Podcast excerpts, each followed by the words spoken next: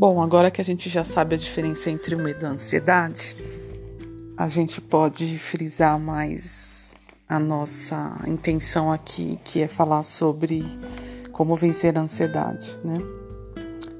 Já que ela é aprendida, como eu já comentei, o nosso cérebro ele começa a ser ensinado de uma forma equivocada por nós mesmos, né? Pelo ambiente que a gente vive, pelas pessoas que nos rodeiam, pelo histórico de vida que vai se desenvolvendo ao longo da vida.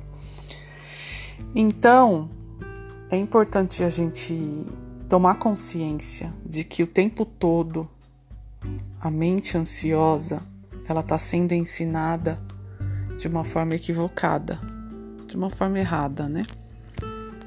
E a gente tem total é, responsabilidade nisso, só que a gente não sabe, né?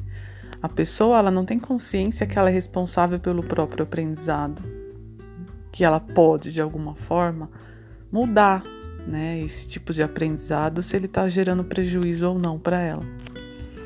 Então, o tempo todo, a mente ansiosa, para ela ter sido configurada como ansiosa durante ao longo da vida, é porque ela começou a aprender sobre as, os eventos, as situações que geravam ameaça ou que caracterizavam algum perigo, algum perigo, ela aprendeu que medo e ansiedade é uma coisa só, que são coisas iguais. Imagina um cérebro fazendo, colocando tudo no mesmo pacote, situações reais e situações que não são reais. Com certeza, com o passar do tempo, ele vai entrar em colapso. Porque você imagina uma pessoa viver a vida toda, né? Longos anos, com medo de tudo. Tudo para ela é um perigo, tudo para ela é uma ameaça. Tudo que ela enxerga, ela começa a receber gatilhos de ameaça.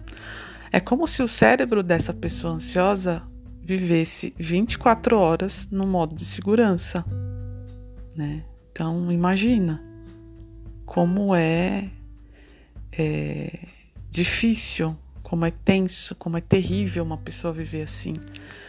Então é importante a gente entender que isso não é uma sentença para a vida, é uma opção, né? Não é uma condição, não é algo que é é, imutável, que você não possa mudar.